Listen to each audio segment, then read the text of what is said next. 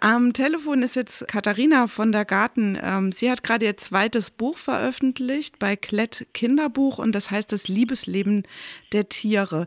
Äh, nach ihrem ersten Buch, ähm, Frau von der Garten, ähm, Klär mich auf, geht es jetzt, äh, wie der Titel ja schon sagt, im Liebesleben der Tiere um eben solches. Wie sind Sie denn eigentlich auf dieses Thema gekommen? Guten Tag erstmal. Ja, wie schon das erste Buch ist auch jetzt mein zweites Buch aus der Praxis heraus entstanden. Eigentlich haben mich die Kinder, mit denen ich zusammenarbeite, ähm, im Rahmen von Sexualaufklärungsprojekten, die haben mich auf dieses Thema gebracht. Denn als Frage kommt immer, wenn wir um das Thema Sexualität uns bewegen, kommt immer auch, wie machen es denn eigentlich die Tiere? Die haben ähm, Schlangensex oder wie, warum krachen Elefanten nicht ein beim Sex? Und solche Fragen kommen immer und da habe ich gedacht, ähm, das interessiert die Kinder und da muss ich auch selber mal nachforschen. Mhm. Also Sie hatten selbst dann auch nicht immer eine Antwort parat sozusagen. Nein, das ist ja ein, auch ein neues Gebiet für mich gewesen und ich habe unglaublich viel gelernt. Wie haben Sie denn jetzt zu dem Thema recherchiert? Also ohne zu viel vorwegzunehmen, im Biologieunterricht habe ich über die Sachen nichts gehört, die ich in Ihrem Buch gelesen habe. Ja, es gibt schon äh, für Erwachsene gibt es schon einige Bücher, die sich mit dem Thema beschäftigen, mhm. aber eben nicht für Kinder.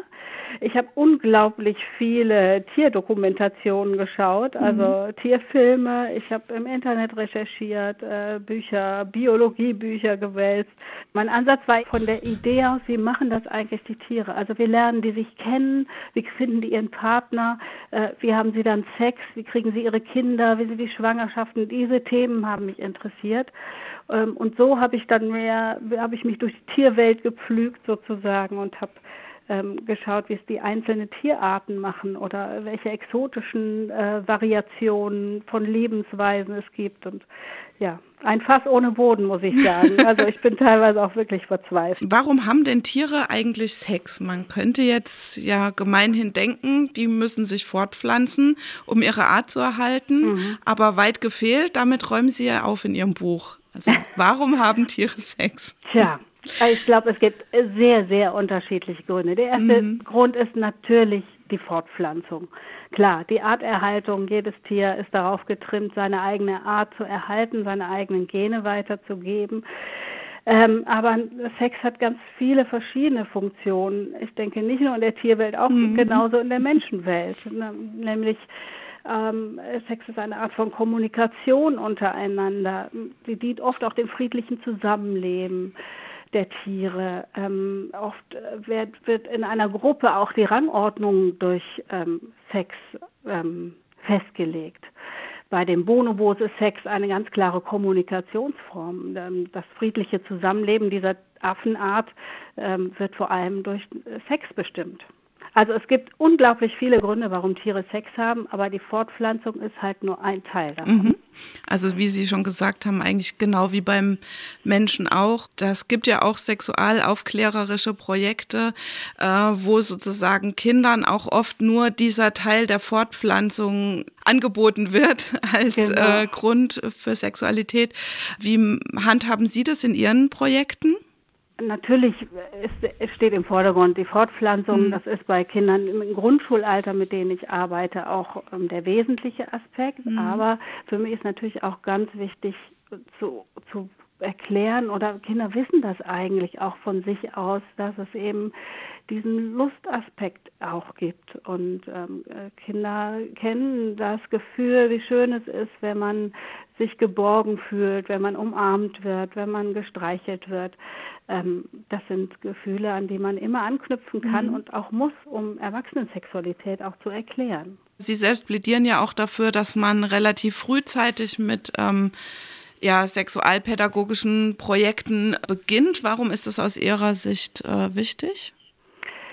Naja, wir Menschen sind äh, sexuelle Wesen von Anfang an. Mhm. Das, ähm, denke ich, muss man Menschen auch klar machen. Also Sexualerziehung beginnt ja auch nicht erst mit Eintritt in die Schule, sondern mhm.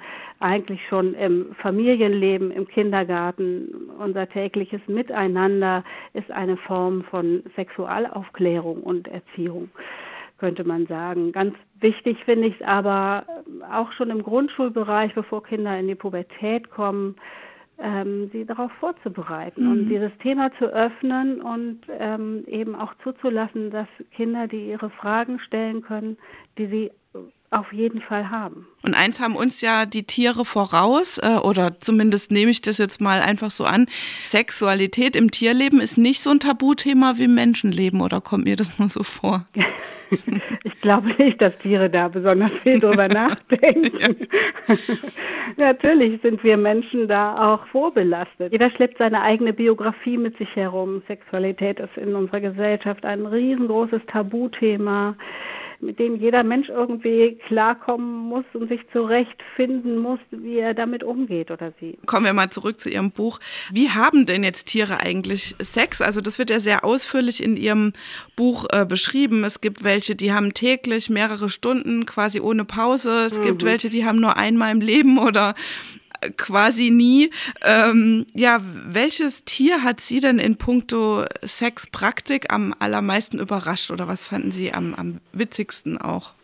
Also ich bin von unglaublich vielen Tierarten schwerst beeindruckt. Mhm. Ich finde, ähm, mich hat sehr überrascht die Breitfußbeutelmaus, die wirklich in einer Nacht so viel Sex hat, dass die Männchen sterben müssen, mhm. weil ihr Körper das nicht mehr mitmacht diese ganzen sportlich-akrobatischen Sexstellungen, die es im Tierreich gibt, vom naja, äh, Penisfechten über Bungee-Sex.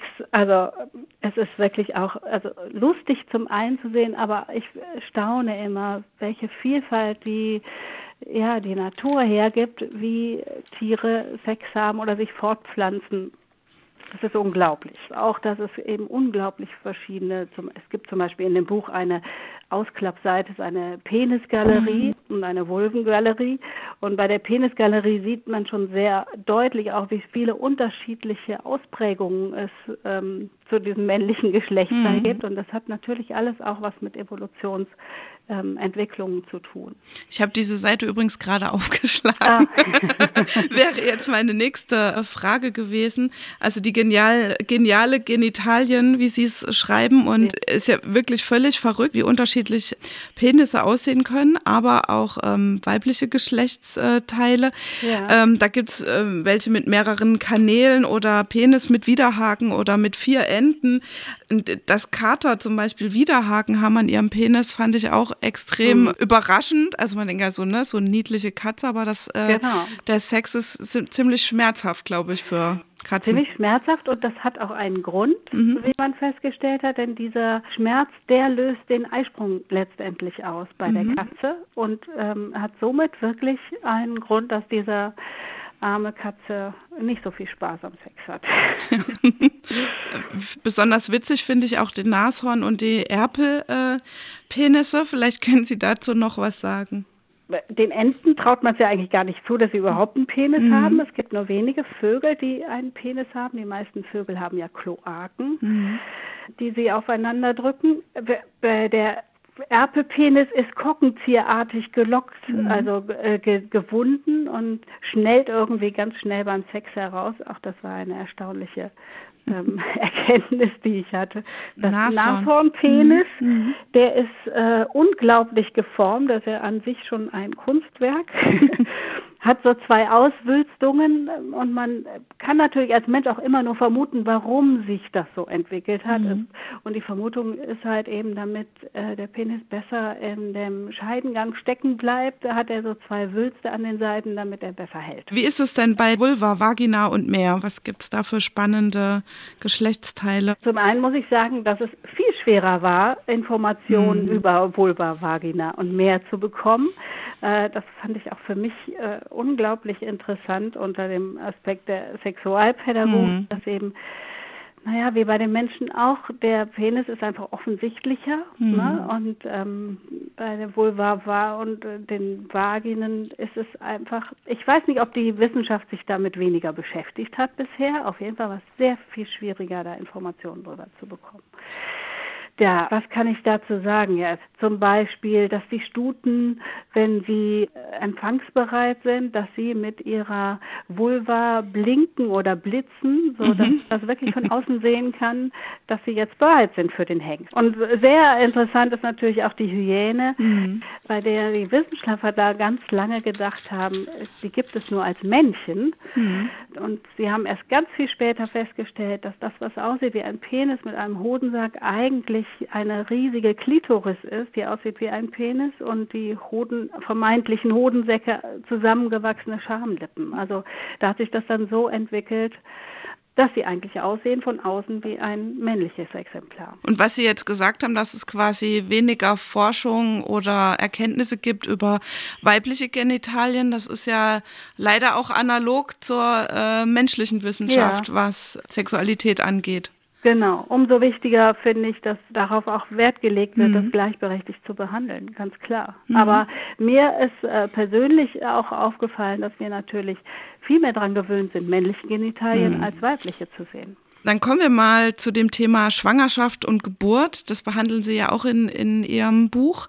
Wie ist es denn jetzt zum Beispiel mit den männlichen Seepferdchen? Die tragen ja die Babys aus. Genau, da sind die Seepferdchen quasi für die Schwangerschaft zuständig, weil das Weibchen die befruchteten Eier oder er sammelt sie nachher in einen Beutel hinein und ist quasi schwanger für das Weibchen ähm, und wird aber vom Weibchen liebevoll umsorgt während dieser Schwangerschaft. Mhm. Und irgendwann schlüpfen dann eben diese kleinen Seepferdchen aus ihren Eiern und aus dem Brustbeutel des Seepferdchenmännchens schlüpfen dann diese fertigen mini kleinen Seepferdchen na, quasi wie bei einer richtigen Geburt. Also wenn man sich das mal in Dokumentationsfilmen mhm. ansieht, ist es erstaunlich. Es sieht wirklich aus, als hätte dieses kleine Seepferdchenmännchen wehen und gebiert viele mhm. seiner Kinder. Und gibt es auch Tiere, die beide austragen können? Zwittertiere ja. natürlich, ne? Alle ähm, Schnecken zum Beispiel, die können sich gegenseitig befruchten und dann gegenseitig auch Eier legen. Zum Teil habe ich auch echt Ekel empfunden, gerade in dem Kapitel. zum Beispiel über die Wabenkröte oder ja. auch die sehr brutalen Sandtigerhaie, wo sich die Embryonen gegenseitig im Mutterleib sozusagen mhm. umbringen. Aber warum auch immer besonders eklig fand ich wirklich die Wabenkröte, aus deren äh, Rücken die Kaulquappen dann äh, schlüpfen. Ging Ihnen das manchmal auch so, dass Sie da auch gedacht haben, das ist jetzt schon ein bisschen eklig? Ja, also teilweise gleichen ja wenn man da mal genauer hinguckt, diese Geschichten auch quasi einem Horrorfilm. Mhm. Also ich finde noch schlimmer die Kugelbauchmilben, wo mhm. ja dann die frisch geschlüpften männlichen Tiere ihre Mutter nach der Geburt aus saugen und auffressen und dann nachher ihre Schwestern begatten. Umsonst hat die Natur das so eingerichtet. Natürlich kann man das biologisch auch alles erklären, dass eben diese Männchen äh, die Lebenssäfte der Mutter brauchen, um selber zu überleben. Genauso wie mit den Sandtigerhaien, Embryonen, mhm. die mhm. dann einfach diese Nahrung brauchen, um damit einer überleben kann. Mhm. Es ist ja immer noch ein Buch für Kinder, über das wir da jetzt gerade reden. Gab es da Grenzen, also wo Sie gesagt haben, das ist jetzt zu krass, das möchte ich nicht in das Buch reinpacken? Eigentlich nicht. Ich habe schon versucht, die meisten Dinge so zu erklären, dass Kinder das auch gut lesen können. Also es mhm. ist nun mal die Natur und die Natur ist schon manchmal auch grausam und ich finde, das muss man Kindern nicht vorenthalten. Im Gegenteil, sie finden es, glaube ich, oft auch sehr spannend, mhm. das zu lesen. Gibt es denn eigentlich auch feministische Tiere? Also es gibt ja schwule Schwäne, habe ich gefunden, aber kann man Tieren überhaupt solche Kategorien geben, wie wir das als Menschen machen, die so einzuordnen?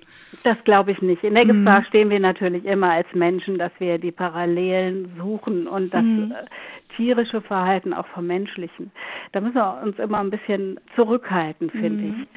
Aber natürlich ist es wichtig, auch zum Beispiel für Kinder zu wissen, dass es eben viele Tierarten gibt, die in irgendeiner Weise auch in Homosexualität mhm. zusammenleben, zum Beispiel. Also wie Sie sagten, es gibt eben diese Regenbogenfamilien bei den Trauerschwänen und ähm, es gibt schon so Parallelen als Ideen, aber natürlich steckt ähm, von der evolutionären Seite da immer auch was anderes dahinter. Aber es gibt zum Beispiel die Rennechsen, die es nur als wenn Sie jetzt beim Feminismus sind, mhm. nur als Weibchen gibt. Also die, ähm, das ist eine, eine Tierart, die hat es irgendwie geschafft, dass sie sich selber klonen. Die brauchen mhm. gar keine Männchen dafür und leben ähm, quasi nur als Weibchen und kriegen auch wieder nur als Weibchen gemeinsam Töchter. Klingt aber mehr nach Matriarchat als. Oder Wildschweine zum Beispiel leben sehr ähm, äh, in, in, Frauengemeinschaften zusammen. Mhm. Die da stoßen, das ist bei vielen Säugetieren so, die in Herden leben, das auch bei Elefanten, fallen mir gerade noch ein, dass eben die Frauen eine unglaublich starke Frauengemeinschaft bilden und zusammen durchs Leben ziehen und die äh, männlichen Tiere eben nur zur Zeit der Fortpflanzung zu den weiblichen dazustoßen dürfen und dann aber wieder auch gehen müssen. Wenn wir jetzt mal über dieses Anliegen für Kinder Fragen zu beantworten hinausgehen, gibt es auch ein gesellschaftliches Anliegen, was Sie mit dem Buch verfolgen? Also ich Genau, also steht ja auch hinten auf dem Buch mhm. drauf, ab acht und für alle. Ich denke, das mhm. ist wirklich für alle interessant. Und ähm, für mich ist schon auch wichtig, diese Vielfältigkeit zu zeigen, die es in der Natur gibt. Und äh, wir Menschen haben oft so viele Probleme damit, Vielfältigkeit zuzulassen oder als, als Normalität anzuerkennen.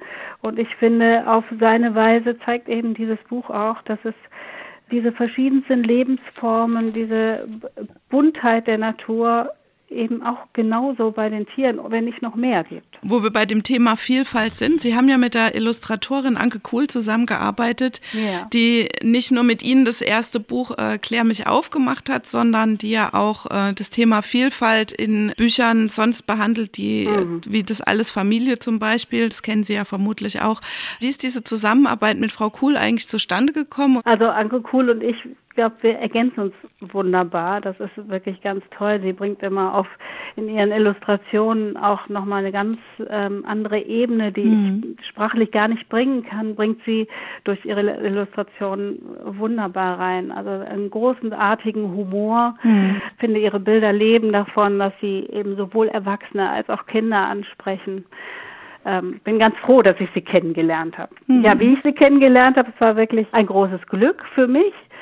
Ähm, ich habe sie einfach angeschrieben. Ich kannte, wie Sie gerade schon sagten, alles Familie, das Buch mhm. kannte. Ich hatte für mein erstes Buch eben diese ganz vielen Kinderfragen zur Sexualität gesammelt, schon ganz lange und habe gedacht, das müsste jemand richtig gut illustrieren. Großartig eben zum Beispiel die Illustration, wie, wie, wie lang kann ein Penis werden und dann ja, großartig. die Abbildung eines Menschen mit einem um den Hals gewickelten Penis. Ja. Genau. genau. Das ist dieser Humor, der auch bei dieser Thematik so wichtig ist. Wir ja. haben immer als Erwachsene oft legen wir da so einen Ernsthaftigkeitsschleier über das Thema Sexualität, wenn wir mit Kindern drüber reden. Und ich finde es ganz wichtig, das eben auch aufzubrechen und für die Kinder auch dadurch Türen zu öffnen, darüber zu reden und zu lachen, lachen zu können. Aber warum ja. lernt man eigentlich das, was Sie jetzt für Ihr Buch herausgefunden und aufgeschrieben haben, nicht im Biologieunterricht? Also ich habe ja. jetzt meinen Sohn vor Augen, der muss jetzt einen Vortrag halten über Eichhörnchen. Da würde man ja vielleicht sagen, okay, wie ist es denn mit den Eichhörnchen? Wie ziehen ihre Kinder in einem Nest auf? Aber wie die jetzt Sex haben, das ist kein Thema.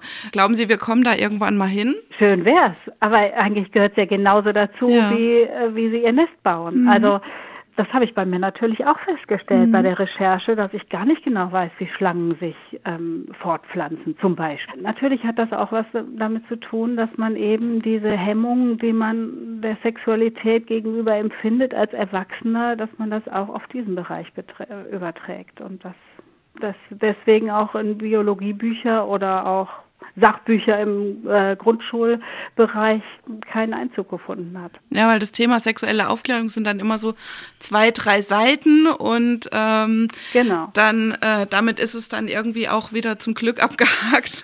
Haben Sie da eine Utopie davon oder eine, eine, einen Wunschtraum für so eine, ja, die Zukunft von ja, sexueller Aufklärung? Ich mir wünschen, dass über dieses Thema genauso geredet werden kann wie über die Vielfalt der Baumarten mhm. oder ich weiß nicht was. Es gehört bestimmt zu unserem Leben dazu und äh, jeder Mensch wird durch Sexualität geprägt bis in seinen bis er stirbt mhm. eigentlich. Ne? Und ähm, ich frage mich ganz oft, warum, warum das so ist und warum es so schwierig ist für viele Menschen. Und ich habe im Moment das Gefühl, dass es eher schwieriger wird wieder mhm. und eher etwas konservativer wird Ähm, und wir müssen halt täglich dran arbeiten, dass wir das Thema weiterknacken. Ich habe zum Schluss jetzt noch eine Frage.